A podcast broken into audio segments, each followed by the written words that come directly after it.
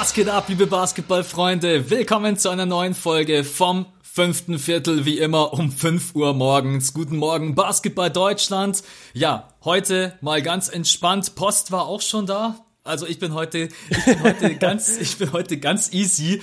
Ähm, übrigens das letzte Mal, es war tatsächlich DHL. Ich habe da noch mal drauf geguckt, okay. muss allerdings äh, DHL da einen Schutz nehmen, die, weil der andere ist sonst auch immer von DHL, der mir die Pakete bringt und deswegen war das vielleicht einfach jemand, keine Ahnung, I don't know, Aushilfe oder was auch immer. Ich, ich muss auch was sagen zum Thema Pakete.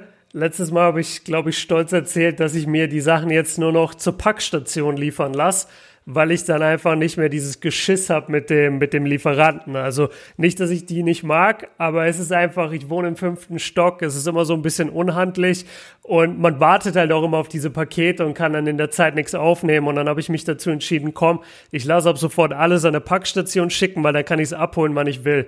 Jetzt bin ich da heute hingefahren, habe mich richtig fertig gemacht, habe mir eine App geholt, habe mir einen Code runterladen müssen, habe eine Karte beantragen müssen bis ich da war, hat es, glaube ich, eine Woche gedauert, bis ich überhaupt ein Paket dort empfangen kann.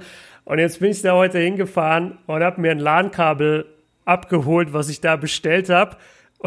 Und stand dann da und dachte mir, okay, das war jetzt doch nicht so geil, wie ich es mir erhofft hatte. und dachte mir dann, ey, dafür hätte ich es mir, also das hätte ich mir auch einfach liefern lassen können. Das war ein bisschen, es war sehr ernüchternd auf jeden Fall, da zu stehen und dann so, ah ja, okay, das war's jetzt und dafür habe ich mir diesen ganzen Scheiß angetan. Aber du kannst ja, glaube ich, auswählen, oder? Wenn du was bestellst, kannst du ja trotz allem immer ja, noch sagen, ja. okay, die Kleinigkeit, die muss ich jetzt nicht unbedingt da abholen. Ähm, dann kannst du, kannst du immer switchen zwischen äh, Packstation. Ich hatte auch mal eine Packstation eine Zeit lang und ich ja. muss sagen, ich, ich habe sie dann irgendwann wieder abgemeldet, weil ich dann, weil ich dann. Aber es ist halt ganz cool, weil ähm, du halt deine Adresse nicht angeben musst. Also so für auch vielleicht keine Ahnung irgendwie Kanal oder sonst irgendwas mit Leute, die was schicken wollen, ganz nett. Und auch wenn du mal nicht ja. zu Hause bist, ist es auch ganz, äh, keine Ahnung, bist mal irgendwie eine Woche unterwegs, dann hat nicht der Nachbar von dir irgendwie fünf Pakete am Start. Ähm, Vor allem jetzt gerade in der Zeit ist man bestimmt eine Woche unterwegs. Ja, aber ich, ich, ich kenne das auch, wenn du dann auf ein Paket wartest und du willst aufnehmen, du kannst so einen drauf lassen, dass er genau in dem Moment, wo du mittendrin bist, ja. klingelt der safe. Also deswegen. Ja. Ja. Mega nervig. Ja, Ansonsten Grüße gehen raus an alle Schnitzelfreunde da draußen. Schnitzel. Ja, wegen unserem Off-Topic-Podcast auf der einsamen Insel habe ich äh, ein paar. Ach so, ja, ja, ja. Habe ich ein paar Stimmt. Nachrichten bekommen. Ähm, meine ganz simple Frage, was hast du bis jetzt heute gegessen? Was habe ich bis jetzt heute gegessen? Boah, normal Haferflocken zum Frühstück und dann Spaghetti Bolognese, weil meine Schwiegermutter wieder ohne Ende Bolognese-Soße gekocht hat und die, die uns dann immer mitgibt, eingetuppert. Boah, das ist natürlich richtig. Bolognese ist halt auch, was man warm machen kann. Das schmeckt kein bisschen schlechter. Das ist. Nee, ballert immer. Immer geil. Stück Butter noch drauf. Beste. Isst du, äh, isst du mittags normalerweise warm? Es gibt welche, die, äh, also ich zum Beispiel, ich esse fast immer warm mittags und es gibt welche, die ja. essen mittags gar nichts oder nur kalt. Zu welcher Fraktion gehörst du? Äh, ganz klar, warm. Es muss deftig sein am Mittag. Das ist, glaube ich, auch so die ich bayerische auch, ja. Erziehung. Also das, das geht überhaupt nicht. Bei uns gab es immer Nudeln mit Fleisch eigentlich fast jeden Tag gab es Nudeln mit geschnetzelten Nudeln mit Ländchen, immer sowas. Äh, vorm Training halt auch wichtig. Ich hatte immer Nachmittagstraining und da hätte ich also ich könnte das gar nicht. Äh, ich kann jetzt nicht eine Stunde vorm Training Döner essen, aber vorm Training nichts zu essen und keine Kohlenhydrate in mir zu haben, da, da gehe ich ein im Training. Ja. ja, man muss, wir, wir Bayern sind da schon sehr, sehr krass, besonders so Oma, Opa, ey, die, die machen, die machen ja. ja, die machen mittags tatsächlich irgendwie um halb eins machen die Schnitzel mit Kartoffelsalat. Und dann gibt, dann gibt's am Abend aber halt, dann gibt's am Abend aber halt trotzdem, keine Ahnung, irgendwas total deftiges. Denkst dir eigentlich, ey, das ist schon, aber ja. Aber viel, viel Brote auch bei Oma und Opa, ja. oder? So, so ist es zumindest bei mir. Die essen viel kalt am ja. Abend. Das stimmt, das kommt zwischendurch auch mal vor, Brotzeit, aber bloß weil es kalt ist, heißt es nicht, dass sie wenig essen. Ey, da ist. Nee, ey, da ist so viel Wurst drauf, Leute, und die Brotscheiben sind so dick. Ich bin hier, ich bin ja jetzt hier in NRW und ich erlebe immer wieder Kulturschocks Und dann war, äh, jetzt habe ich hier angefangen, mir Brot zu kaufen, habe mich endlich ans NRW-Brot gewagt. Und da ist es so, wenn du denen sagst, ja, schneid mir bitte das Brot beim Bäcker, ey, die schneiden dir das, das ist so hauchdünn, das kann man überhaupt nicht essen. und dann war neulich meine Freundin, habe ich sie hingeschickt und dann hat die Bäckerin irgendwie schon gesagt, so ja, soll ich es normal schneiden? Und dann meinte sie, ja, schneiden Sie halt das Normale. Und dann meinte meine Freundin zu mir, guck mal, die hat das normal geschnitten, das ist zu dick, oder? Und ich habe mir das angeguckt und habe gesagt, nee, das ist immer noch zu dünn. Also das ist echt krass, wie eigentlich müsste man mal Bayern ein bisschen mehr kritisieren, weil ich glaube, Bayern versaut vielen Menschen die, die Ernährung, weil wir sind so kranke Sachen gewöhnt. Ja. Ja, auch wenn es darum geht, Wurst aufs Brot zu hauen. Wir hauen da halt ungefähr, keine Ahnung, sieben, acht Scheiben drauf. Und alle ja. anderen, ja, so zwei, drei. Und ich denke mir dann immer so, ey, was ist denn los? Dann schmeckst du ja nur Brot. Ich will, ich, ja. ja. Das war auch, als wir, das war auch, als wir bei dir waren. Ich weiß. Ich war mit meiner Freundin bei dir und da war auch irgendwas mit ihr dass du ihr was gemacht hast und dann meintest du auch so, ja, sorry, mehr hab ich nicht. Und für sie war das schon das größte Wurstbrot, was sie je gegessen ja, hat. Ja, ich weiß, es war beim Frühstück, ne? Ja, ich kann mich erinnern. Ja. Ähm, ja. Lass mal einfach so einen Podcast machen, einfach nur belangloses Zeug quatschen. einfach nur über, was kommt eigentlich aufs Brot.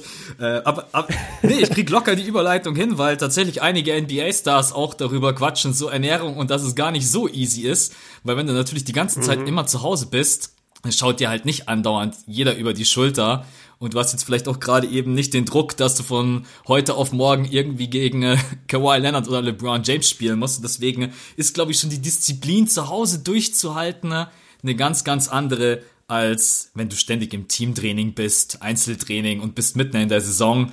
Ähm, ja. Da gönnt man sich dann halt zwischendurch mal ein Rotwein oder was auch immer. Ihr wisst da. Ey, ich glaube, LeBron trinkt jeden Tag Rotwein. Ja.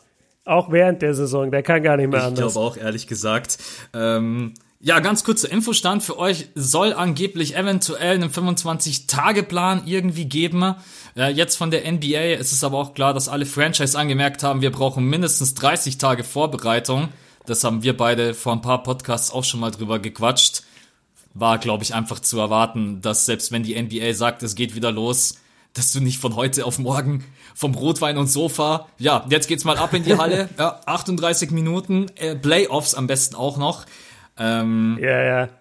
Nee, vor allem auch, man hat ja richtig gesehen in den in der ersten Woche Quarantäne, da waren ja alle super motiviert und, und Sergi Bucker joggt durch sein Apartment und alle anderen posten auch irgendwie Videos, wie sie voll am Workouten sind. Und dann hast du so gemerkt, nach und nach hat das ein bisschen abgenommen. Ich glaube schon, dass die weiterhin in, in, in Shape bleiben, aber jetzt so dieses richtige auch, ich bin motiviert und ich habe Bock zu spielen, das, das muss jetzt erst wieder kommen und dafür, dafür brauchst du eben dieses, ja, dieses Mini-Training-Camp letztendlich oder so auch Exhibition Games, die brauchst du einfach, um wieder reinzukommen, weil sonst ist dein, ist dein Mindset auch nicht da und, und dein Körper ja. nicht. Ja, du kannst nicht, du kannst einfach ein Basketballspiel über 30 Minuten kannst du nicht simulieren. Da kannst du joggen gehen, da kannst du im Haus rumlaufen, da kannst du Cybertraining machen. Diese Intensität kannst du einfach nicht. Und deswegen, ich bin auch froh, dass die Teams das selber gesagt haben, weil wir haben keinen Bock, dass die NBA-Saison losgeht und nach zwei Wochen haben wir 20 Verletzte. Ähm, deswegen, Das wäre so bitter. Ja, das brauchen wir nicht, nicht wirklich. Also von dem her, äh, wenn es jetzt weitergehen sollte, dann wird sich sowieso alles nach hinten verschieben. Ich bin gerade eben am überlegen, was mir lieber wäre, ob wir auf die NBA-Saison pfeifen und dann pünktlich anfangen oder ob wir die NBA-Saison durchspielen und dann geht's erst im Dezember weiter mit einer verkürzten Saison. Hast du? Das, das, das zweite wäre meine Variante. Das fände ich besser, weil dann benutzt oder dann behandelt man die, die nächste Saison praktisch wie eine Lockout-Saison das hatten wir ja schon zweimal, dass die dann erst so im Dezember anfängt oder noch später. Damit würde ich klarkommen. Und vor allem, du hättest ja trotzdem das ganze Trara drumherum. Also du hättest ja, sagen wir, die fängt Ende Dezember an oder am 1. Januar. Dann hast du ja trotzdem schon den ganzen Dezember über, weiß ich nicht, Footage aus irgendeinem Training Camp oder vielleicht schon hier und da ein Vorbereitungsspiel. Und du, du, du wärst schon gehypt auf die Saison und du wüsstest vor allem, sie findet statt. Und ich muss sagen, ich fände es wirklich schade, wenn wir diese Saison halt komplett verspielen oder wie du gesagt hast, drauf pfeifen, weil es war so eine geile Saison. Du hattest so viele geile Teams, die Matchups. Wir wussten einfach nicht, wer Champion wird. Das, das war so schön anzuschauen. Und da jetzt zu sagen, ja, sorry Leute, wird nichts, das spielen wir nicht zu Ende, das, das wäre halt bitter für alle. Ähm, bei, bei manchen geht es auch um Rekorde, bei manchen geht es um Verträge. Also das, das, das ist schade, wenn da so viel wegbricht. Ja, und es geht um LeBron James. ganz ja, ganz ehrlich, ehrlich, sind ne? wir mal ehrlich, ja. ich lese nichts anderes, als wenn es um den Saisonabbruch geht. Argumentation Nummer eins ist einfach, äh, LBJ verliert nochmal ein Jahr und das wäre für seine Karriere, ja, dann. Nee, ich hoffe auch, dass wir es dass wir's zu Ende gespielt bekommen. Lassen wir uns einfach überraschen, es gibt keinen, keinen aktuellen Stand. Da müssen wir einfach abwarten. Und deswegen versorgen wir euch jetzt mit den überkranken NBA Playoffs, die wir selber zusammengestellt haben. Ich finde die Matchups nach wie vor mehr als überragend. Wir haben einmal Heat Ja. gegen die Jazz. Wir haben die Clippers gegen die Houston Rockets. Wir haben die 76ers gegen die Boston Celtics und die Oklahoma City Thunder gegen äh, die Los Angeles Lakers. Also wenn das jetzt in der Realität so wäre, hätte ich Bock auf jedes Matchup, wenn ich ehrlich bin. Da wäre jetzt nichts dabei, wo ich sagen würde, nee, brauche ich nicht. Also selbst bei OKC Lakers, wo es jetzt vielleicht nicht ganz so spannend wird, aber quatschen wir später dann drüber, würde ich es mir angucken. Ja, fangen wir doch mal an mit äh, Heat gegen Lakers. Heat haben wir weitergelassen gegen die Heat gegen Jazz. Stimmt, Heat gegen Jazz, danke. Heat weitergekommen gegen die Nuggets und die Jazz weitergekommen gegen die Pacers. Ja, da treffen irgendwie so zwei Teams aufeinander. Ein Team, Überraschung der Saison für mich, ein bisschen.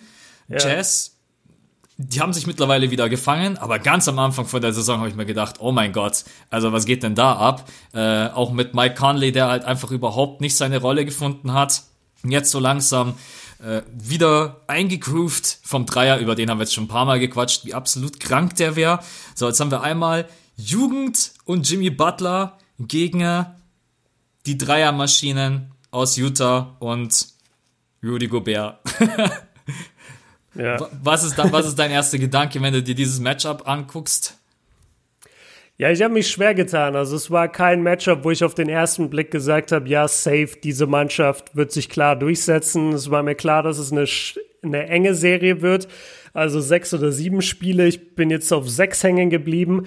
Die beiden Mannschaften haben sich zweimal getroffen in dieser Saison, Gott sei Dank. Also haben wir zweimal, praktisch konnte man ein bisschen sich was ablesen. Ein Sieg ging aber an die Heat, ein Sieg an die Jazz und beide Spiele eher ausgeglichen. Also war dann doch nicht so eindeutig.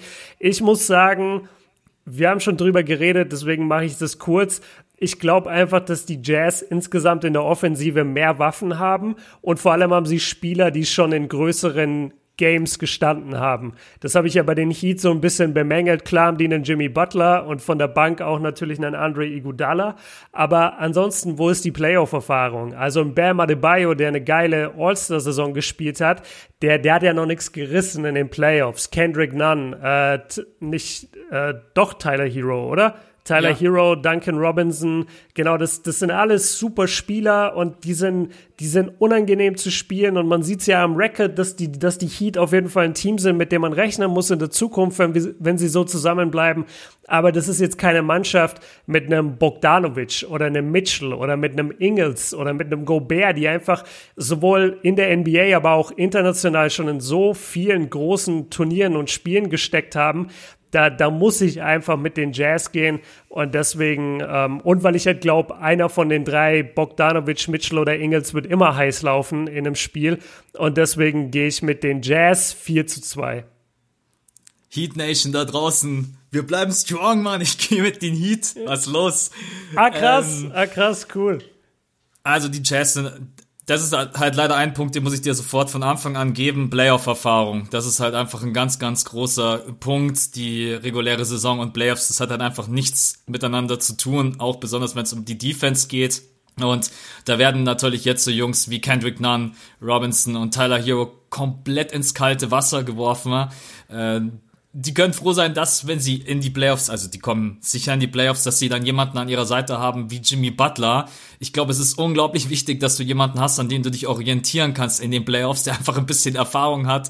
Äh, schaut euch an, welche Teams LBJ stellenweise in die Finals getragen hat. Okay, das lag natürlich auch an der individuellen Leistung, aber du brauchst einfach schon immer so irgendjemanden oder am besten zwei, drei Spieler, die diese Playoff-Erfahrung haben. Was mir bei den Heat einfach so extrem gut gefällt, die lassen den Ball halt extrem schnell laufen. Und ich glaube, dass mhm. die, die Schnelligkeit, die die Heat mitbringen mit dem Shooting, was sie auch aufs Feld bringen können, dass das den Jazz durchaus Problem, Probleme bereiten könnte. Genauso wie die Transition in Bam Adebayo für seine Größe, Ballhand, also was der Typ für ein Ballhandling hat, für ein Big Man in der Transition. Ja. Äh, ich glaube, Bam würde Rudy Gobert, wenn es um Schnelligkeit und Transition geht, zerstören. Ich glaube allerdings unterm Korb würde Bam gar kein Land sehen. Also weil da, dafür ist ja. er halt auch leider undersized und Rudy Gobert ist einfach als Blockmaschine unterm Korb zu, zu erfahren. Ähm, ich würde trotz allem irgendwie ein bisschen dran glauben, dass die einfach frech sind, dass sie in Kombination mit Jimmy Butler, das ist einfach ein richtig gut aufgestelltes Team. Du hast Dragic, der sehr, sehr viel Erfahrung mitbringt. Auch das dürfen wir nicht vergessen in seinem letzten, in seinem letzten Vertragsjahr. Mhm. Und auch wenn es um die, um die Punkte geht, muss man sagen, haben die, wenn ich es gerade hier sehe, auch wenn Jay Crowder und äh, Winslow ja jetzt nicht mehr am Start. Das haben sie insgesamt sieben Leute, die über zehn scoren und einen mit Jimmy Butler über 20. Und die Jazz haben, ja, die Jazz haben natürlich Bogdanovic und Donovan Mitchell. Die müsstest du halt unter Kontrolle kriegen. Da bin ich halt optimistisch, weil einen wird Jimmy Butler aus dem Spiel rausnehmen. Bin ich sicher. Jimmy Butler ist für mich immer noch einer der besten äh, Two-Way-Player in der NBA. Und aber sie haben niemand, beispielsweise, wenn wir jetzt einfach nur bei reinen Punkten bleiben, sie haben aber auch niemand, der Jordan Clarkson dann hält. Also die, die Jazz haben so viele Scoring Möglichkeiten und die sehe ich bei den Heat einfach nicht. Bei den Heat, du hast diese jungen Leute und ich muss es mal ein bisschen einordnen. Die, die Heat haben tatsächlich zusammen mit den Jazz die beste Dreierquote der NBA und die nehmen sich auch nicht viel in, in erfolgreiche Dreier. Also man, man kann jetzt nicht sagen, die Jazz sind das deutlich bessere Dreierteam, aber ich glaube halt einfach daran und ja, es hat viel mit Glaube zu tun oder mit, mit einer Prophezeiung sozusagen für die Playoffs, ich glaube halt einfach daran, dass die Jazz diese Würfe auch in den Playoffs ballern und ich tue mich ein bisschen schwer, da einem 20, 21-Jährigen so eine Riesenverantwortung zu geben gegen auch noch ein defensiv sehr starkes und unangenehmes Team. Also ist ja auch nicht so, dass es einfach wäre, gegen die Jazz zu spielen und dann nimm erstmal die Würfe und dann sei mal in Utah. Äh, ich ich glaube, ah, die sind so nah beieinander von der, von der Bilanz. Hast du gerade offen, wer die bessere Bilanz von beiden hat? Äh, ehrlicherweise, nein. Warte ich mal, die Jazz haben 41, 23 und die Heat haben 41, 24. also wären vier, also wären vier Spiele in Utah. Ähm, tue ich mich schwer, daran zu glauben, dass, dass die Heat da gewinnen würden kann ich mir einfach nicht vorstellen. Und ähm, ja, ich, ich will den Heat nichts aberkennen und ich gehe auch mit bei der Defense. Aber nee, also die, die Jazz machen es für mich. Erfahrung ist King in den Playoffs. Es ist langweilig zu sagen, aber Erfahrung ist King in den Playoffs und deswegen muss ich mit den Jazz gehen. Was ist, was ist denn dein Tipp? Ähm, was sagst du denn, wie es ausgeht? Ja. Weil du sagst, du gehst mit den Heat, aber du hast die Spiele nicht gesagt. Ähm, es wäre bei mir tatsächlich eine Serie über 7, 4, 3. Ich muss aber, ich muss sagen, mhm. ich halte tatsächlich die Fahne ein bisschen hoch für Heat Nation. Ähm, denn ich weiß natürlich eigentlich vor, vor der Saison haben wir gesagt, dass wahrscheinlich die Jazz mit einer der krankesten Defense überhaupt stellt und das können sie spielen, wenn sie wollen. Mike Conley ja. ist eigentlich ja. ein Elite-Verteidiger. Rudy Gobert ist ein Elite-Verteidiger. Äh, Joe Ingles kann der ätzendste Typ überhaupt sein. Vergessen wir nie, wie. Frag mal Paul genau, George. Frag mal Paul George. Und Paul George ist offensiv eigentlich die ultimative Maschine. Also deswegen, es ist schon ein bisschen so mit zugedrücktem Auge. Ähm, aber ich habe einfach Bock gehabt, mit der Heat Nation zu gehen, weil ich einfach die Franchise feier. Ich feier die ganzen Jungs und äh, zukünftige ja. Franchise auch von Joel Embiid. Da muss ich natürlich muss ich natürlich da mitgehen. Voll, ach so, oh, krass. Ja, das habe ich doch schon mal, ja, Statement. Schon mal gesagt. Dem Hast du schon mhm. mal gesagt? Okay. Ja. Ähm, Nee, ich gehe, ich gehe, ähm, nee, ich würde tatsächlich 4-3 gehen, einfach weil ich manchmal auch Bock habe, auf Risiko zu tippen, Playoff-Erfahrung und Defense liegt aber bei den Jazz. Ich glaube allerdings, dass die Heat vielleicht ein bisschen den kleinen Ticken mehr haben können, wenn ähm, Tyler Hero und Co. sich nicht einschüchtern lassen und vielleicht sogar einfach sagen, ja, komm on, was haben wir zu verlieren? Äh, dass sie dann shooting-technisch sie vielleicht sogar challengen könnten, aber pass auf, ich würde 4-3 sagen, aber wir lassen die Jazz weiter, weil es realistischer ist. Ich glaube, das ist für uns beide okay. Ja. Dann sind die, dann sind die Jazz dann sind die Jazz weiter in den Conference Finals. In der Realität würde ich das ungefähr nur mit drei Promille sagen. Ähm Nein, Spaß beiseite. Also die Jazz sind hier weiter. Und jetzt pff, Clippers gegen äh, Houston. Ja. Was wir ja tatsächlich auch erwischen könnten. Ähm, ich würde es ich würd's einfach überragend feiern, weil ich glaube, dass die Clippers die Rockets auseinandernehmen würden. Ne? Und zwar aus folgendem Grund. Ähm, mhm. Du hast mit Paul George und Kawhi Leonard erstmal zwei, die sowohl die zwei als auch die drei verteidigen können. Du hast zwei, die James Harden jederzeit verteidigen können. Wenn du die Rotation vielleicht sogar ein bisschen anpasst, steht immer einer von beiden auf dem Feld. Ich würde nicht gucken, dass ich Lou Williams gegen James Harden stelle. Das wäre so, ähm, Würdest du nee, nicht? Würde ich, würd ich, würd ich vermeiden, kann man auch vermeiden, muss man so vielleicht, ähm, ja, why not? Hol halt Lou dann einfach für so eine Serie in die Starting Five, kannst du ihm ja trotzdem weniger Minuten geben, aber dass ich einfach eine Rotation habe, in der einfach immer Paul George und Kawhi Leonard ähm, auf dem Feld sind, um James Harden zu verteidigen, weil wir wissen, James Harden wird 38 Minuten aufwärts spielen, äh, weil sie ihn einfach brauchen. Ja. Ich habe Beverly, ich glaube, der spielt 48 Minuten aufwärts. das kann auch sein. Äh, ganz großer Faktor ist natürlich äh, Beverly. Äh, Beverly und Brody in der Serie.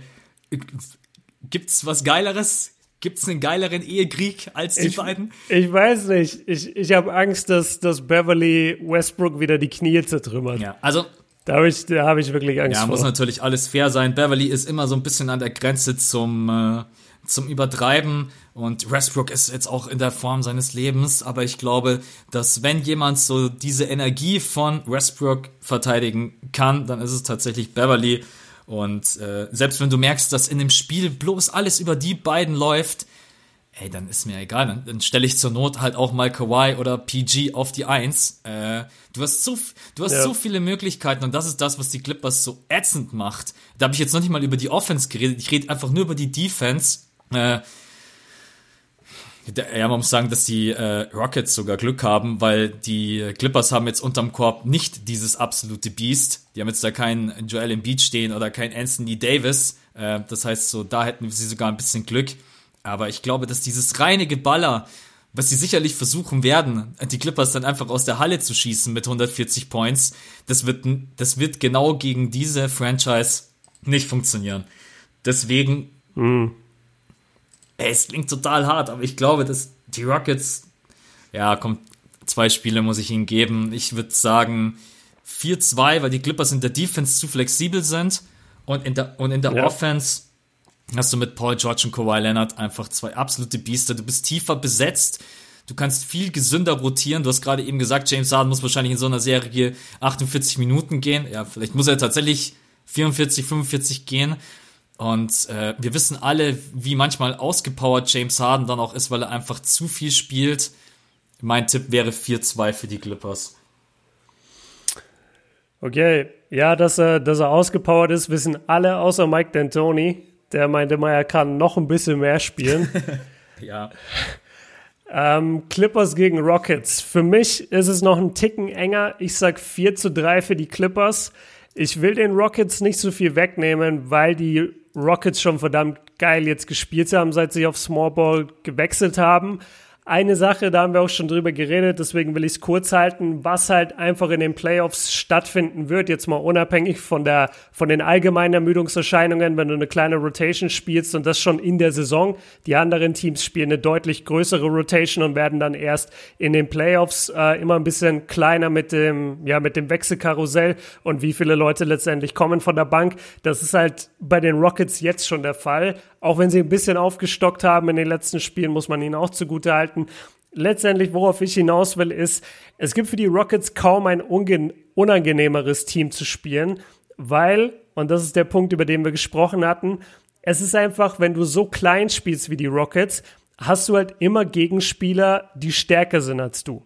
Und das ist so anstrengend über eine Sieben-Spiele-Serie in der zweiten Runde der Playoffs, wo es keine schlechten Teams mehr gibt und vor allem sind die Clippers kein schlechtes Team.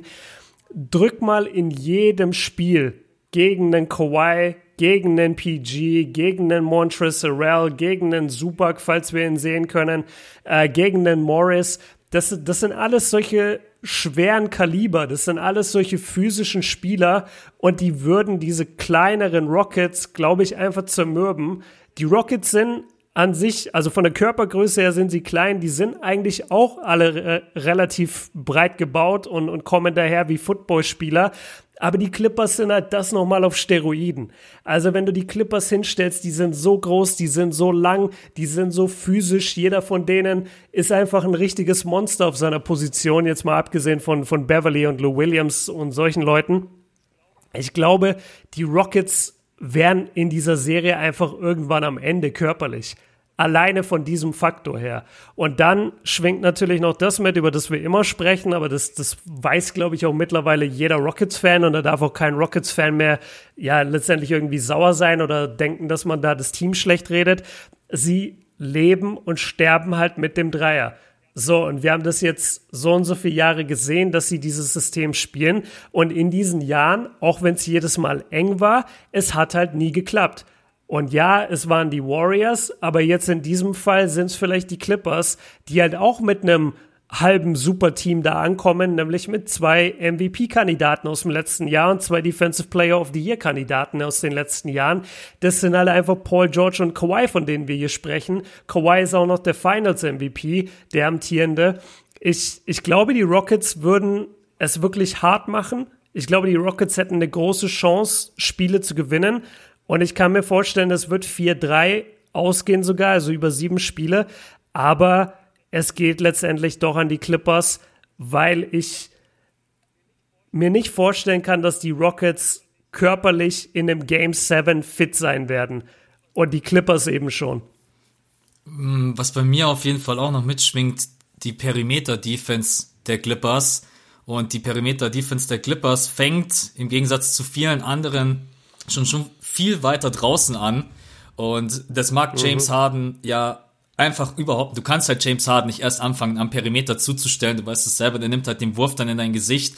Äh, aber Kawhi Leonard, Paul George, äh, auch in Beverly, das sind ja Typen, die gehen dir auf den Sack, sobald du über die Mittellinie bist. Und genau das ja. ist halt, und dieser Faktor, die du angesprochen hast mit dem Anstrengen, der ist auch einfach wichtig, weil wenn du merkst, dass halt einfach körperlich überhaupt nichts geht, dann flüchten sich die Rockets, wir wissen das aus der Vergangenheit, halt in den Dreier. Und dann gibt's und wir wissen alle, das ist auch eine Coaching-Sache, es gibt immer irgendwie keinen Plan B. Und wenn du dann einfach fünf, sechs, sieben Dreier mal verballerst und die Clippers treffen, also es ist ja nicht nur so, dass die Clippers eine gute Defense haben, sondern die Offense über Kawhi Leonard, Paul George, Lou Williams, braucht man nicht quatschen, die ist erste Sahne. Auch die Dreierquote der Clippers ist richtig, richtig gut, das darf man auch nicht vergessen. Und glaube ich, kannst du einfach mal ganz schnell mit 15, 20 hinten liegen und die Rockets werden dann das versuchen mit einem Dreier aufzuholen und ich hab, dann könnte ich mir vorstellen, dass sie in so eine Spirale kommen, in der sie dann einfach eine Possession nach der anderen vergeigen und zack, bist du mit 20 plus hinten. Ne?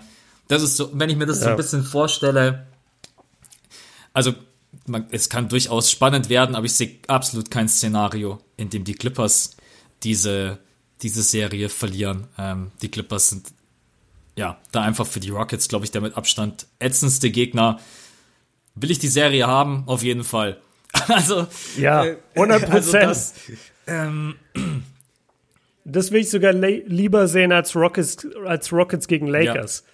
Ich finde, Rockets gegen Clippers ist so ein würdiger Nachfolger von Warriors gegen Rockets.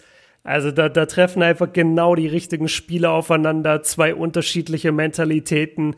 Das, das wäre geil. Also ich, ich hoffe sehr, dass wir diese Serie sehen dürfen. Ja. Also dann lassen wir beide. Was ist denn jetzt mit meiner Stimme los, verdammt nochmal? mit den Du hast Angst vor den Rockets-Fans. Ja, ich habe hab Angst. Die Rockets-Fans, die sind eigentlich immer alle total nett. Muss man nochmal Props rausgeben. Ähm, schicken dann immer Nachrichten. Na, schau mal, ihr liebt doch einfach die Rockets. Ihr redet jeden Podcast über sie. Gefühlt habt ihr auch recht da draußen. Ne? Ähm, vielleicht sind wir heimliche Fanboys. Man weiß es nicht.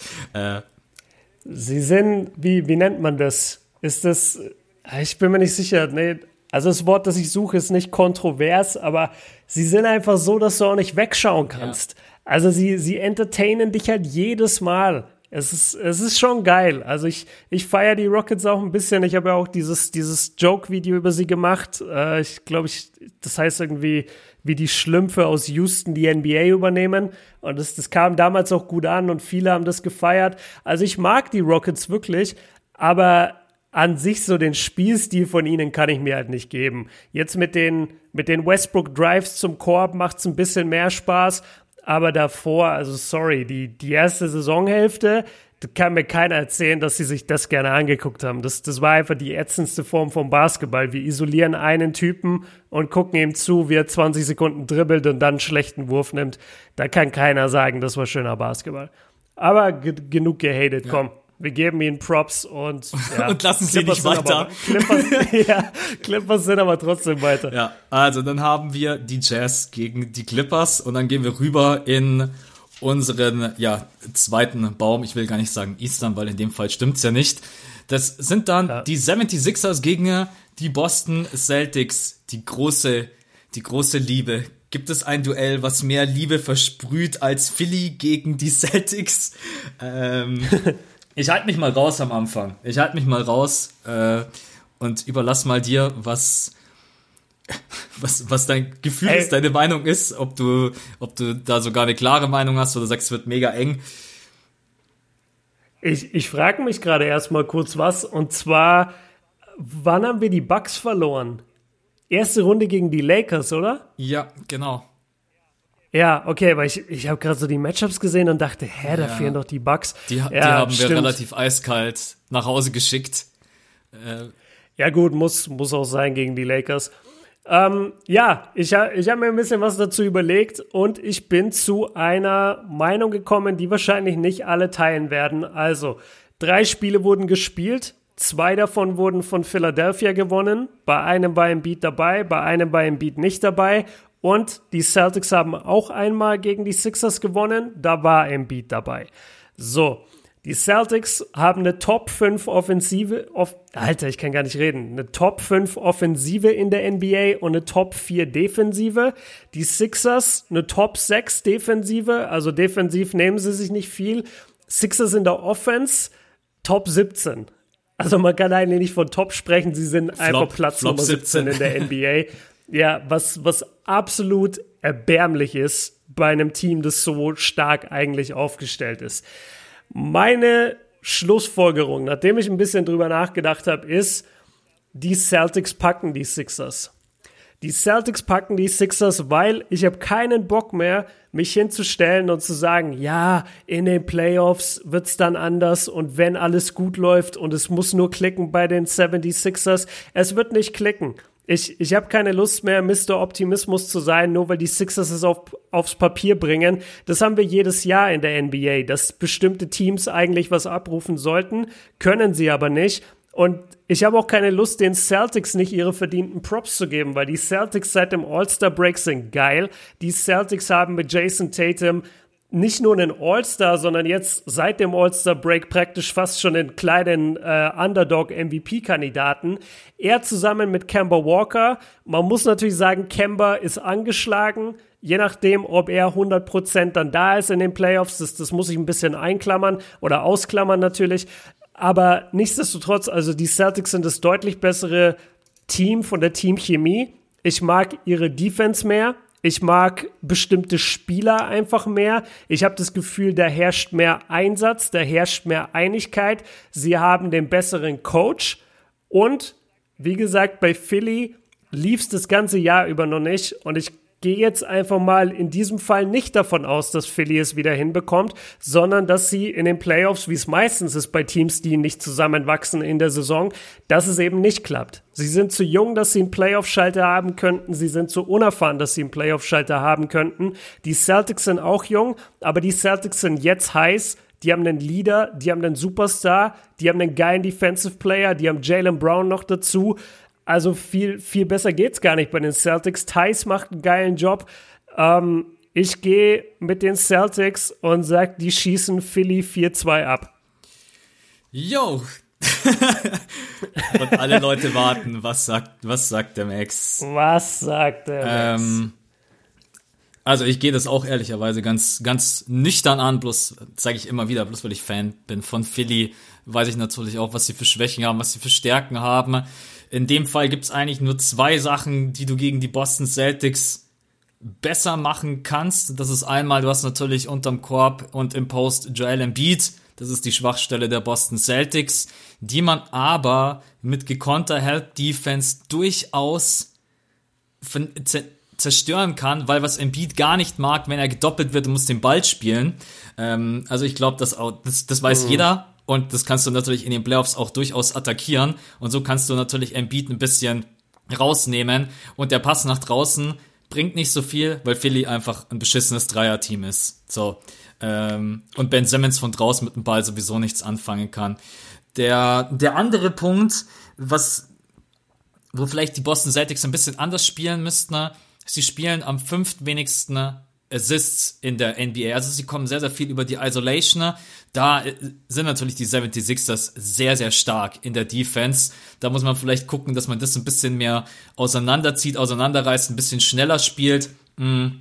Weil du kannst natürlich stellenweise äh, gegen so Typen wie Ben Simmons, Tobias Harris, wenn die voll fokussiert sind in der Isolation, ist es anstrengend. So, das sind aber die, das ist der einzige mhm. Punkt. Und ansonsten sind die Boston Celtics einfach in allen Belangen stärker. Also das kommt, geht von der Team-Defense, von, von, der individuellen Defense sehe ich die 76er stärker, aber von der Team-Defense her sehe ich einfach Boston stärker. Du hast drei T Typen, die über 20 scoren. Jason Tatum, Kemba Walker, Jalen Brown. Äh, ich glaube, die haben mittlerweile alle genügend Erfahrung, wieder Playoff-Erfahrung, um nicht einzubrechen in den Playoffs großer Punkt. Äh, hinter Philly stehen so viele Fragezeichen in der Offensive, in der Defensive. Ähm, ja, also du kannst natürlich mit Joel Embiid und Al Horford kannst du unterm Korb alles dicht machen, aber good news für alle Boston-Fans. Wir brauchen den Korb nicht. Wir. Boston, in Anführungsstrichen, ähm, weil sie einfach extrem gut aus dem Feld schießen und sie haben genau die richtigen Typen, um den 76ers so weh zu tun und sie auch unterm Korb wegzulocken. Ähm, der Drive von Jason Tatum ist viel, viel stärker als in der letzten Saison. Genauso wie Jalen Brown, Kemba Walker, wenn der komplett zu 100% äh, Start, am Start ist. Kemba ist für mich ein überragender Point Guard, ein überragender Assistgeber. Ey, es, es tut mir total leid, aber ich muss auch komplett gegen die 76ers gehen, sowohl offensiv als auch defensiv. Ähm, auch auch 4-2. Auch 4-2. Ich weiß nicht, wie es euch da draußen Oha. geht. Ja. Ähm, aber ich, das, was Björn sagt, ja, bloß weil auf dem Papier von den Namen her Philly extrem stark wirkt, wir haben genügend Sample Size. Wir haben 50, 55 gespielte Spiele von den meisten der 76ers. Und das reicht mir einfach, um zu sehen, okay, defensiv ja, individuelle Defense ja, aber offensiv wird es einfach nicht reichen. Und so Typen wie Thais, den traue ich durchaus zu, dass die unterm Korb, die lassen, die fressen das. Also die fressen, wenn ein Ben Simmons reinkommt. Ja, dann haust du einen Ennis mhm. Cantor rein. Ja, Ennis Cantor offensiv nicht die Maschine, defensiv egal. Halt einfach alles unterm Korb irgendwie auf. Du musst eigentlich nur schaffen, dass Philly vers versuchen muss, von draußen die Punkte zu machen. Das kann mal funktionieren, aber die Wahrscheinlichkeit, dass es dauerhaft funktioniert, die ist nicht so hoch. Und dann hast du eigentlich ganz gute Chance. Und den Beat einfach im Post doppeln. Er mag's überhaupt nicht. Er ist einfach nicht dieser, er ist kein Jokic, der dann den Assist weiterspielt, weil er einfach nicht diese Übersicht hat. Ähm, die 76ers wären für mich ein gefundenes Fressen für die Boston Celtics und deswegen auch 4-2. I'm sorry. Da muss man Boston auch einfach die Props okay. geben. Ähm, ja, sage ich auch. Ja. Dann lassen wir hier die Celtics weiter. Mm, ja, und dann kommen wir zum letzten Matchup. OKC gegen äh, die Lakers. Ja, gut, da muss man jetzt, glaube ich, nicht großartig rumlabern. Ähm, ich habe eine Frage. Ja. Ich habe eine Frage und die kann keiner beantworten und deswegen ist das Ding hinfällig. Wer verteidigt LeBron? Ja. Wer verteidigt von OKC LeBron? Damit ist alles gesagt. Sie, sie haben einfach diese Person nicht. Also ich weiß nicht, wen du da hinstellen willst. Willst du da, willst du da Danilo hinstellen? Ich, ich weiß nicht, wen du hinstellen willst gegen Niemanden. LeBron. Und das ist, das ist die Problematik. Äh, es gab zwei Spiele in der Saison, beide gingen an die Lakers. Das eine war, glaube ich, ein bisschen knapper als das andere, äh, waren auch relativ eng beieinander, glaube ich, sogar hintereinander, back to back. Aber das, das ist echt das Einzige, was ich mir so aufgeschrieben habe. Also wer verteidigt LeBron? Und so oder so also die, die Thunder würden nicht gegen die Lakers gewinnen. Da ist die individuelle Klasse von den Lakers einfach viel zu hoch. Alleine das Duo AD LeBron kannst du halt in keinster Weise bei den, bei oh, den warte, Thunder. Shit. Mann! Oh warte. shit. Oh, Max kriegt Post live im Podcast. Okay, Leute. Ich würde es jetzt gerne machen wie bei gemischtes Hack und euch erzählen, was ich sehe, aber ich sehe nichts, weil Max und ich nie FaceTimen, wenn wir aufnehmen. Weil wir haben das einmal ausprobiert und es hat einfach nicht funktioniert. Was könnte ich denn jetzt sagen, was Max voll nerven würde? Ähm, also wir haben halt schon Philadelphia getrashed. Ich könnte mich jetzt richtig über Bayern auslassen. Ich bin so wieder da. Weggezogen. Ah, du bist wieder da. Okay. Ist, es, es, war nicht die Post, es war meine Mom. Ähm. Es ist deine Mom. Die ist jetzt da. Nein, die ist nicht da. Die hat mir bloß, äh, die hat mir bloß Eier vorbeigebracht. Grüße, ge Natürlich. Grüße, Grüße gehen raus an meine Mom, die übrigens jeden Podcast von uns hört. Mom, du bist die Beste, vielen Dank. Ähm, ja, Grüße an Max Mom. Die hat, glaube ich, mir äh, auch schon mal auf Instagram geschrieben und die hat, glaube ich, schon mal was kommentiert auch ja. bei mir. Und da, das, das habe ich dann auch mit der Zeit erkannt, so, ah, ich kenne doch den, äh, das, das Sackmögen, was da ist irgendwie eine Verbindung. Und ja, an der Stelle schöne Grüße. Absolut. Ja, es ist echt witzig. Ähm, meine Mom hat angefangen, unseren Podcast zu hören, als leider damals die tragische ähm, Geschichte da mit Kobe Bryant war. Damals, also, ja. ja. Aber äh, das hat, wollte sie sich dann auch einfach anhören, weil sie das natürlich auch mitbekommen. Seitdem hört sie einfach jeden Podcast von uns. Ähm, Mega ja. gut. Meine Eltern haben keine Ahnung. Also meine Eltern wissen gar nicht, wie sie diesen Podcast hören könnten. Die schauen sich alles auf YouTube an oder ab und zu mal was, aber die, die sind so raus im Podcast-Game, die wissen gar nicht, wie ja. das geht. Ja, meine Mom ist da, ist da voll drinnen. Ich feier's total. Ich denke mir zwar immer so, Jawohl. wenn wir über irgendwelche Spieler reden, ähm, ähm, aber sie sagt, keine Ahnung, sie sie hört einfach ein bisschen zu, versucht ein bisschen was mitzunehmen, das lenkt sie ein bisschen ab, äh, ein bisschen Stimme im Hintergrund, äh, also von dem her. Ja, auch mal den Sohn ja, hören. Auch mal den Sohn hören, wenn er sich sonst nie meldet. ja, ne? hockt immer nur daheim und wartet, bis man die Eier vorbei Das wäre eigentlich so geil gewesen, wenn ich einfach. Undankbares Meine Mom Pack. kommt einfach rein und dann sagt, was diskutiert ihr eigentlich über dieses Matchup? Ist doch vollkommen klar. Also ist doch klar, wer da. Ja, wenn sie, wenn sie so eine Live-Schalte hätte in unseren Call, sag mal, was sie gerade über Celtic Sixers gesagt hat, geht voll gar ja. nicht. Habt ihr vergessen, dass äh, Embiid aus dem Doppel eigentlich total gut die Assists ja, spielt? Schaut euch mal die Assist Ratio an und so weiter. Kommst du mit Advanced ja. Stats? Also liebe Grüße, Mom, und vielen Dank für die Eier.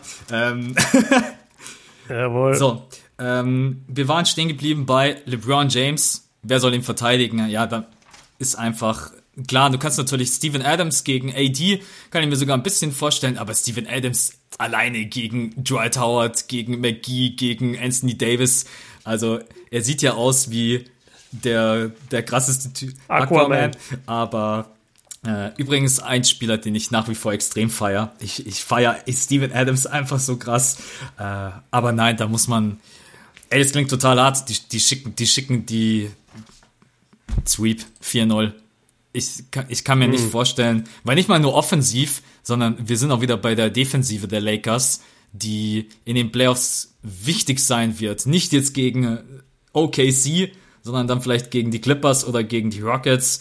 Ähm, nee. Gibst du ihnen ein Spiel? Ich, ich gebe Ihnen ein Spiel, weil die Lakers, die Lakers sind mir zu schludrig. Ja, um mal hier lazy, ein Wort zu verwenden, was eben, was eben unsere Eltern benutzen würden. Nee, die sind einfach, die, die sind dann zu unfokussiert.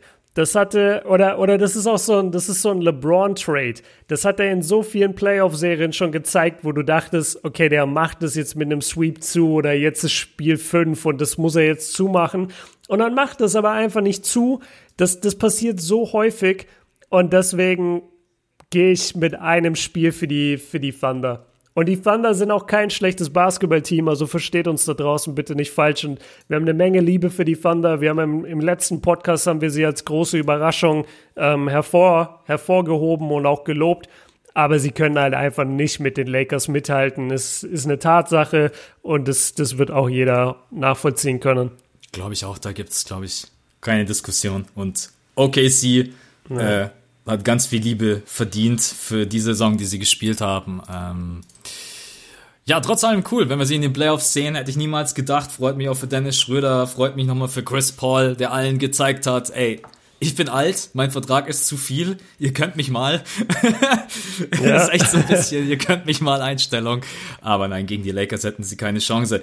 Okay, dann haben wir auf der Seite die Boston Celtics gegen die Lakers und auf der anderen Seite die Jazz gegen die Clippers. Dann. Okay, ja. Max, ich mache wieder den Spielverderber. Machst du wieder?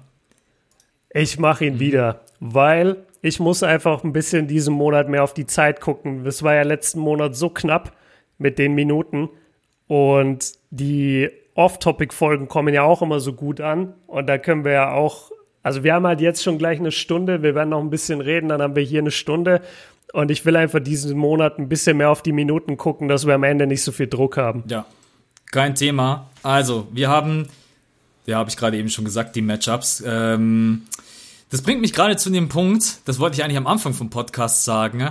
Wir haben auf Patreon ganz vielen von euch geantwortet.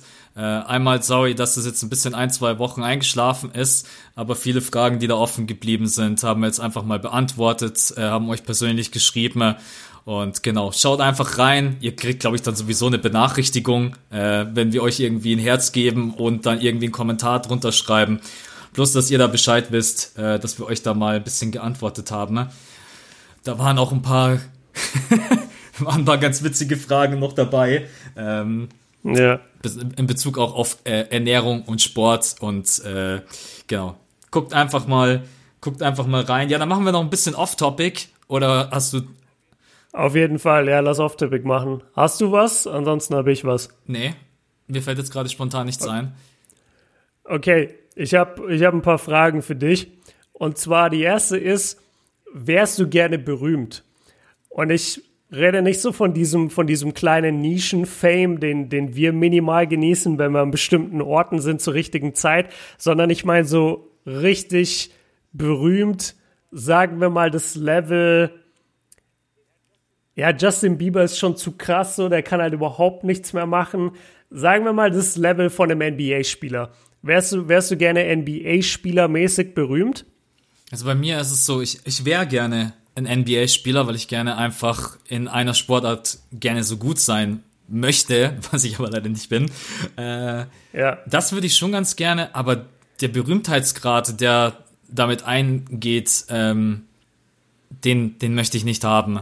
Den möchte ich nicht haben, weil ich bin ehrlich, mir, mir reicht es schon so ganz minimal in unserer kleinen Nische, was man mitkriegt, was äh, manchmal an Kommentaren kommt, manchmal an Nachrichten kommt. Das sind, das sind wirklich nur Kleinigkeiten, wenn man das mit den ganz großen Berühmtheiten vergleicht. Also überhaupt eigentlich gar nicht erwähnenswert. Vielleicht ist es auch dann irgendwann so, keine Ahnung, wenn du ein NBA-Spieler bist, dann checkst du deine Nachrichten wahrscheinlich nicht mehr, das ist dir einfach dann völlig alles egal. Ähm, mhm. Aber ich glaube auch der Druck, ja gut, dann bist du halt nicht von der Community bewertet, sondern du wirst halt jeden Tag von jeder Zeitung, von Fernsehen, von ESPN, von was auch immer, du wirst halt andauernd bewertet, kriegst dann Hate halt anders ab und ich, ich, ich weiß nicht, ob ich das unbedingt haben wollen würde und deswegen sage ich zu der Frage, möchte ich berühmt sein? Nein, nein, ich möchte einfach nur in meinem friedlichen kleinen NBA-Basketballkreis äh, das, das reicht mir und ähm, ja, deswegen sage ich auch immer zu allen da draußen, bleibt, bleibt immer ganz entspannt, wenn ihr irgendwie jemanden kritisiert, so der in der Öffentlichkeit steht. Die kriegen das wahrscheinlich sowieso nicht mit, weil wen interessiert da draußen eine Meinung von uns. Also LBJ interessiert jetzt nicht unsere Meinung, aber trotz allem so, was dann stellenweise immer gehatet wird und Kommentare und ja. Also ich weiß nicht, wie es dir geht. Ähm, ich ich bräuchte es nicht. Ich wäre super gerne so ein Profiathlet, einfach auf einem Gebiet so der allerbeste zu sein, ja, aber Berühmtheitsgrad in dem Ausmaß, ich glaube, das bräuchte ich nicht und das weiß ich auch nicht, ob ich damit klarkommen würde, bin ich ehrlich. Ja, ich finde es ich find's auch schwierig zu beantworten, weil man hat halt immer so ein Gefühl, ich glaube, das ist auch das, was dich irgendwann an der Berühmtheit abfuckt. Du hast immer dieses Gefühl von der Bringschuld. Also du denkst immer dann, wenn du jemanden triffst und der erkennt dich, du musst jetzt sozusagen was leisten, du musst jetzt performen.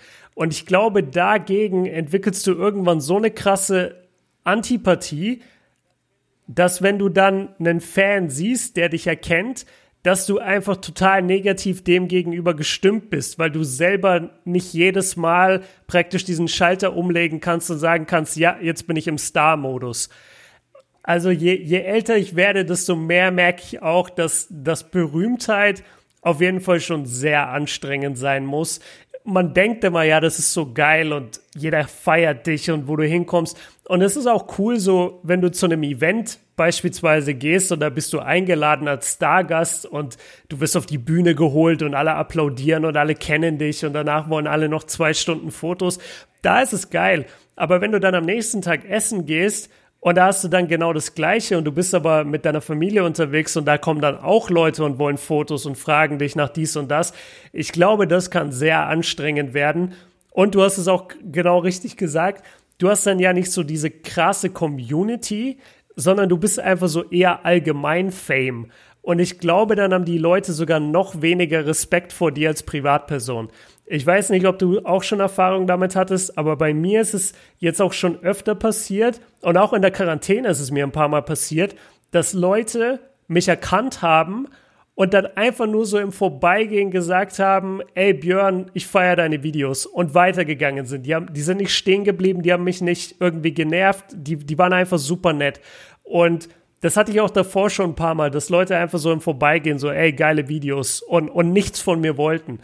Ähm, ja, jetzt habe ich meinen Faden verloren, aber ich glaube, dass, ich glaube, diese Art von Mini-Fame in Anführungszeichen, den wir haben, das ist viel entspannter als dieses, Leute sehen dich und denken, hä, der ist doch nur ein Star, der hat doch gar kein Privatleben, der soll jetzt gefälligst ein Bild mit ja. mir machen. Ich wäre gern Joe Ingles. Ist mir gerade so, ich wäre gerne Joe Ingles, weil ich glaube, das ist der Typ, ich, man müsste ihn mal tatsächlich fragen. Ich, ich könnte mir vorstellen, Joe Ingles kann rausgehen und das, der wird nicht angesprochen. Also vielleicht. Kommt drauf an, der, der ist halt groß. Sobald du so ja, groß stimmt. bist, denken die Leute immer, du bist ein Star-Athlet. Also du musst eigentlich so, oh, wer musst du denn sein? Du musst eigentlich Chris Paul, aber als Bankspieler ja. sein. Ich glaube, dann langweilt dich keiner. Ja. So Backup Point Guard bei den Suns. nicht mal ich, nicht, nicht, mal, nicht mal ich weiß, wer das ist. Ja, so Minim, Minimum Contract und dann so, ähm, ja, das ist schon, also das Thema Privatsphäre ist, glaube ich, ein ganz großer Punkt bei allen berühmten Leuten, ne, dass es stellenweise auch nicht respektiert wird. Ähm, ja. Ja, Privatsphäre ist einfach für jeden wichtig, auch für jede private Person da draußen. Überlegt doch mal, wie wichtig euch das ist. Also deswegen, ja, nee, ich, ich bleib lieber nicht berühmt. Als ich jünger war, Teenager, habe ich mir immer gedacht, boah, später muss ich mal irgendwas machen, dass ich berühmt bin. Ist ja. genauso wie bei dir. Jetzt, umso älter ich werde, denke ich mir, hey, nee, lass, lass mich einfach meine Videos machen und arbeiten und äh, am Abend gemütlich mein Schnitzel essen. und ja. dann ist alles gut. Ja, ich, ich finde, wie gesagt, Szenen, also Szenenberühmtheit finde ich eigentlich mega geil. Also das, da habe ich, da hab ich auch nichts dagegen, so zu einem Basketballspielen zu gehen und dann kennen mich viele Leute in der Halle und hätten gerne ein Foto. Das, das ehrt mich eher und das, das ist ja auch ein Zeichen irgendwie von, von Respekt für die Arbeit, die man macht. Das finde ich geil. Aber genauso kann ich dann halt am nächsten Tag in ein Fußballstadion gehen und da kennt mich halt keine Sau. Oder ich kann mit meinen Eltern was essen gehen und kein Mensch in dem Restaurant kennt mich. Das ist eigentlich so ziemlich chillig, was, was wir haben in dem Sinne. Ähm, Ja, ich, ich habe eine Menge Fragen hier vor mir. Ich habe mir nämlich einfach so eine, so eine Liste aufgemacht, aber da sind auch so voll die asozialen Fragen. Wie viel Geld hast du auf deinem Bankkonto? Also das werden wir jetzt hier kaum beantworten. Aber ich kann dir dazu was sagen. Ne? Zwar, okay. Äh, nicht, ich sag dir jetzt nicht, wie viel ich auf dem Bankkonto habe, aber ja. als wir, ja, das war sogar, als wir beide zusammen nach Oakland geflogen sind, ich habe ich dir, glaube ich, sogar erzählt, aber es wahrscheinlich wieder vergessen, ne? Dann kommst du ja immer zu der Passkontrolle und die Amis stellen dir ja immer einfach die behindertsten Fragen, die es überhaupt nur gibt. Ja. Also die, die wollen dich ja auch einfach nur langweilen und testen, ne? Und dann ist einfach so eine korpulente Dame und die fragt mich dann einfach, was ich hier mache, etc. Dann habe ich ja gesagt, ja, Drip halt, Basketballspiele gucken, ein bisschen äh, einfach hier arbeiten, ne? Ja. Und dann kommt aus dem Nichts die Frage, hey, wie viel Geld haben Sie auf Ihrem Bankkonto? Mm. aus dem Nichts. Und ja. ich habe und ich habe wie aus dem Nichts die Wahrheit gesagt. Ich hab, ja. ich, ich war so geschockt von dieser Frage, dass ich danach und dann hat sie nur geschmunzelt. Also wieso quasi du hast Test bestanden, ne? weil ich habe so schnell geantwortet. Ja. Oder, oder sie hat geschmunzelt, weil sie sich gedacht hat, okay, wir sehen uns später noch. ähm, ja, aber Oder sie, genau sie hat sich so voll gefreut, weil, sie, weil das war so ihr Erfolgserlebnis, dass ja. sie vielleicht mehr Geld hatte als einer, der reinkommt. Ja, ja. Ähm, ja, genau, das kann ich auf jeden Fall dazu sagen. Da, ich, war, ich war echt geschockt, weil normalerweise antwortest du ja niemand. Man sagt ja, in Deutschland gibt es ja das schöne Sprichwort, über Geld spricht man nicht. Und, ja. sie, und sie einfach straight, ja, wie viel Geld hast du? ja, ey, ganz ehrlich, die, die spinnen auch die Amis mit, mit ihrem Geld und allgemein mit den Fragen. Lass mich dazu auch kurz was sagen. Als ich glaube, es, nee, das war, das war nicht nach Oakland, also auch nach Oakland. Das war, als ich zu den Finals geflogen bin, dann ein paar Monate später, nachdem wir dort waren. Und dann hat mich der Typ an dem Schalter auch so ewig lange hingehalten und mir 200 Fragen gestellt. Und ich dachte mir, was willst du denn eigentlich von mir? Und dann hat er mich auch gefragt, ja, was machst du denn? Und dann habe ich mir gesagt, ja, ich gucke mir zwei Finals-Spiele an. Und dann hat er gefragt, woher hast du denn die Tickets? Und dann musste ich ihm so ein bisschen erklären, ja, über die NBA habe ich die bekommen, weil ich ein bisschen mit denen zusammen arbeite, bla bla. Und dann meinte er so, ja, zeig mir mal die Tickets. Und dann habe ich gesagt, ey Alter, ich habe die, ich habe die nicht. So die NBA gibt mir die jetzt, wenn ich da ankomme. Ich, ich komme hier sozusagen als als Pressemitglied. Ich habe diese Tickets jetzt nicht. Und dann hat der mich abgefuckt, dass ich, äh, ob ich nicht eine Bestätigungs-E-Mail habe, ob ich nicht das habe. Und dann musste ich dem echt so eine Bestätigungs-Mail von der NBA zeigen, was ich so in meinem E-Mail-Postfach irgendwo gefunden habe, wo so drin stand, wir laden dich ein zu den Finals und, oder, oder was auch immer da drin stand. Und dann habe hab ich ihm das gezeigt und dann hat er gesagt, ja, okay, kann's gehen. Also die, die Art und Weise, wie die da an diesem Schalter ihre Macht ausnutzen, das ist so widerlich, ey. Das ist, äh, ich, deswegen hasse ich es so krass, mittlerweile in die USA zu reisen, weil ich jedes Mal an diesem Schalter gelangweilt werde.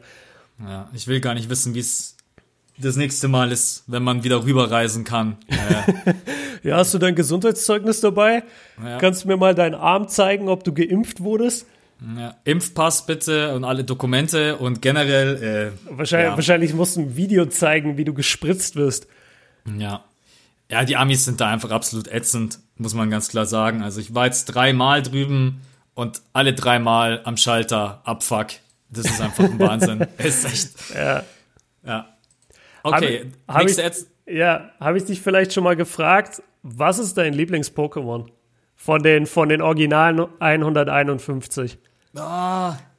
Ja, ich glaube, wir haben schon mal drüber geredet. Was, ich glaube auch. Ich glaube, ich habe dich schon mal gefragt. Was Lieblingsstarter-Pokémon war. Und ich weiß, bei dir ist es Glumanda wegen Glurak. Oder war es nicht so? Ja, ja, ja, voll. Ja, und bei mir war es, bei mir war es Shiggy, weil Shiggy einfach mit der Sonnenbrille ist legendary. Ah, Shiggy-Meute, ja. Ja, Shiggy Geil. ist einfach zu, äh, nee, ich erinnere mich, weil wir da noch beide noch gesagt haben mit Bisasam. Bisasam ist ungefähr so, will Bisasam. Bisasam ist so spektakulär wie, ja. Kennst du, kennst du noch die Folge, in der sich Bisasam nicht entwickeln will? In diesem, ja. in diesem Garten? Die habe ich ja. mir neulich wieder auf Netflix angeschaut. Das ist eine geile Folge, wo dieses fette Bisaflor da steht und alle zwingt sich zu entwickeln und Ash Bisasam ist natürlich viel zu individual und sagt, nee, ich entwickle mich erst, wenn ich bereit bin. Das fand also ich ganz cool. Also quasi der äh, Joel Embiid der Pokémon-Welt. das, musst, alle bisschen, das musst du jetzt erklären. Jetzt müssen alle ein bisschen nachdenken, was Bisa Sam will sich nicht entwickeln und er sagt, nee, ich entwickle mich erst, wenn ich dazu bereit bin und wenn ich Bock habe. Ah, und Embiid ist so ein bisschen, okay, okay, verstehe. ist so ein bisschen der, der gleiche. Bei dir habe ich manchmal auch das Gefühl, der hat keinen Bock, sich weiterzuentwickeln. Ähm, ja. Aber ja, äh, so, lass mal überlegen, alle anderen Pokémon. Ja, gut, Mew, Mew habe ich halt immer äh, gefeiert ohne Ende oder Mewtwo, weil du die halt so ultra schwer bekommen hast in den Pokémon-Games immer. Ja, Mann. Ähm, also hast du Mew, hast du Mew jemals gefangen in der, in der blauen oder roten Edition? Weil ich habe also ich habe nie diese, da muss man ja so ein bisschen cheaten eigentlich. Und das habe ich nie gemacht. Ich habe immer nur Mewtwo gefangen. Ich glaube, ich hatte Mew mal, aber auf legalem Weg habe ich den, glaube ich, nicht gefangen. Also Mewtwo ja, aber Mew, konntest du den überhaupt fangen ohne? Ja, ja, ja, konntest du das. Kennst du noch diesen, kennst du noch diesen Cheatcode an der, an der Zinnober-Insel? Wo ja, so hoch und, ja, Alter, genau. jetzt kommt er mit der Zinnober-Insel. ja, klar, Missing You Code. Ja. Ähm, wenn du das gemacht hast, also da, da musstest du ja so paar Dinge machen, in Britannia City mit dem einen Typen reden und dann an der Zinnoberinsel surfen und dein Item muss dann Platz Nummer 6 sein, damit sich dann verdoppelt für immer. Und genauso ist es in der blauen und roten Edition. Wenn du mit ein paar bestimmten Leuten redest und von der Stadt in die Stadt fährst, oder fliegst und dann in diese Höhle gehst, wo Mewtwo drin ist, dann findest du dort irgendwie Mew. Aber ich, ich, ich krieg's nicht mehr ganz zusammen. Es gibt auch dieses Gerücht, dass äh, äh, Kennst du das bei der MSN, bei diesem Schiff? Da steht doch so ein LKW. Ja. Und wenn du da hinsurfst und den mit Stärke irgendwie wegschiebst, dann ist da drunter ein Pokéball und da ist Mew drin. Irgendwie so. Es, es gibt ein paar Varianten und es gibt legale Wege, den zu fangen, aber ich, ich habe es nie gemacht. Ich feier's gerade so krass, wie du alles noch erzählst aus dem Kopf und ich weiß einfach, über was du redest. Ja, ähm, natürlich. Alle anderen da draußen werden sich wahrscheinlich denken, wobei ich glaube tatsächlich, dass das werden sogar einige wissen. Ne? Ähm, ja, wir, wir, wir, haben, wir haben immer ältere Zuhörer auch, das, das finde ich immer ganz interessant, wenn wir da mal über ältere Sachen reden aus unserer Kindheit wirklich, wo wir Kinder waren, da kriege ich so viele Messages dann auch immer so, ey, bei mir genauso. Und dann aber, wenn du, keine Ahnung, von, von Sachen von heute redest, kriegst du auch immer 100 Messages so, ey, feiere ich, dass du das hörst, obwohl du schon 28 bist oder was auch immer. Also unsere, unsere Zuhörerschaft und auch die Community auf YouTube ist schon älter oder breit gefächerter, als man denkt. Es ist nur so, dass die Älteren meistens nicht so viel kommentieren wie die Jüngeren. Ja, absolut. Wir haben echt breites Feld, wenn es ums Alter geht. Von ganz jung bis ganz alt. Ähm, Finde ich aber auch ganz schön so. Also jetzt nach dem Podcast schön alle Pokémon rausholen und ab geht's wieder von vorn. Ey, das habe ich, ich habe es erst vor ein paar Monaten erst wieder gemacht. Du, wenn du anfängst, ist es egal, ist egal, wie alt das Spiel ist, ist egal, dass das ohne Farbe ist. Du kommst nicht mehr weg. Dein Leben nee. ist für die nächsten Tage erstmal vorbei. Das ist, äh, aber ja, feier ich. Ja, vor allem du hast es ja gut, wenn du Shiggy nimmst, dann hast du ja in der ersten in der ersten Arena gegen Rocco hast du ja voll den Vorteil ja, mit seinen Stein-Pokémon. Zweimal Aquaknarre und Game Over. ja, genau. Dann bist du bei Misty, da hast du auch noch, da bist du ausgeglichen. Aber dann bei Major Bob in, äh, welche Stadt ist das? Die dritte Stadt? Ist es Vertania City? Nee. Boah, wie ja, heißt denn die dritte Stadt, Alter? Ich glaube, Vertania war die zweite. Ja, oder? genau. Und dann kommt äh, hier das von Rocco, habe ich jetzt vergessen. Misty ist Azuria City. Und dann kommt Ah, ich, ich, Memoria City, Memoria City, glaube ich. Ah ja, ja. Ja, stimmt. Egal, jetzt, jetzt haben wir alle Zuhörer verloren, Max. Jetzt es müssen wir, glaube ich, jetzt müssen, achso, nee, ich habe noch eine Frage. Und zwar, wer ist sein, äh, wer ist sein Lieblingscharakter von Dragon Ball Z? Von Dragon Ball Z? Ja. Äh, oh, das ist Son Gohan, aber in klein. Das sagt jeder immer. Son Gohan Super Saiyan 2. Das ist wie Max Sports ohne O. Stimmt, Son Gohan aber in klein. So müsste ich mich eigentlich jetzt nennen bei Insta. Es tut mir echt leid. Hey, Son Gohan als kleiner, ey, ohne Witz. Ich hab's so gefeiert in der Cell, sage ich. wollte einfach, dass er die ultimative Maschine wird. Und als er dann einfach Cell Alter. komplett in seine Einzelteile zerlegt. Ja. Ähm, aber Son Gohan in groß ist, ähm, bah. Bah. Ich, ich glaube, das ist für mich fast das, das Schlimmste, was sie gemacht haben in Dragon Ball, dass sie das nicht einfach weiter ausgereizt haben. Ähm, das ist diese, das ist diese schwache menschliche Seite. Deswegen sollten ja. die Saiyajins nichts mit Menschen haben. Ja. Mein Gott, ey. Ja, das, also ich, ich weiß auch noch genau, die Cell-Saga ist vorbei. Ich denke mir, wow, geil, Son Gohan wird der krasseste Kämpfer des Universums. Und dann fängt die Bu-Saga an und Son Gohan ist du einfach der größte nur. Bauer, geht auf die Highschool, verkleidet sich Saiyaman. als Saiyaman, Alter. Bah. Widerlich. Ja. Nee, Bei dir ich, ist, glaube ich, Vegeta, oder? Ja, Mann. Ich, ich habe hier auch, äh, ich habe so ein fettes Wallpaper von Vegeta und Vegeta ist einfach bester Mann. Ja. Okay. Also, wissen wir, was wir jetzt machen? Wir gehen alle Dragon Ball Z gucken und Pokémon spielen. ja, Mann.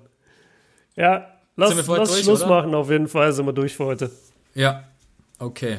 Ansonsten, ähm, bei dir kommt, glaube ich, in zwei, nee, heute ist Dienst, äh, Mittwoch, äh, dann Donnerstag, oder? Kommt vier Stufen. Curry habe ich gesehen. Yes, Sir. Vier Stufen Stephen Curry am Donnerstag.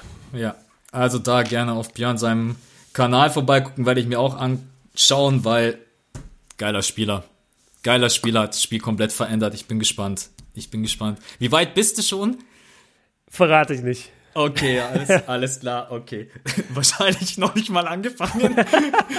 Aber nein, alles gut. Ähm, genau, also bleibt einfach auf Stand. Wir, wir streamen regelmäßig. Äh, bei Patreon guckt gerne vorbei. Wir haben euch äh, geantwortet. Und äh, ansonsten hören wir uns am Freitag wieder auf genau. Topic Podcast am Donnerstag. Da könnt ihr dann nee, am Freitag. Äh, ja, also Fragen, Fragen genau. stellen am Donnerstag, da machen wir dann wieder einen Post bei Patreon. Da könnt ihr alle eure Fragen reinballern, die beantworten wir dann auch am Donnerstag natürlich, weil wir es da halt aufnehmen, aber Freitagmorgen ist es dann für euch online. Genau. Das wollte ich eigentlich sagen.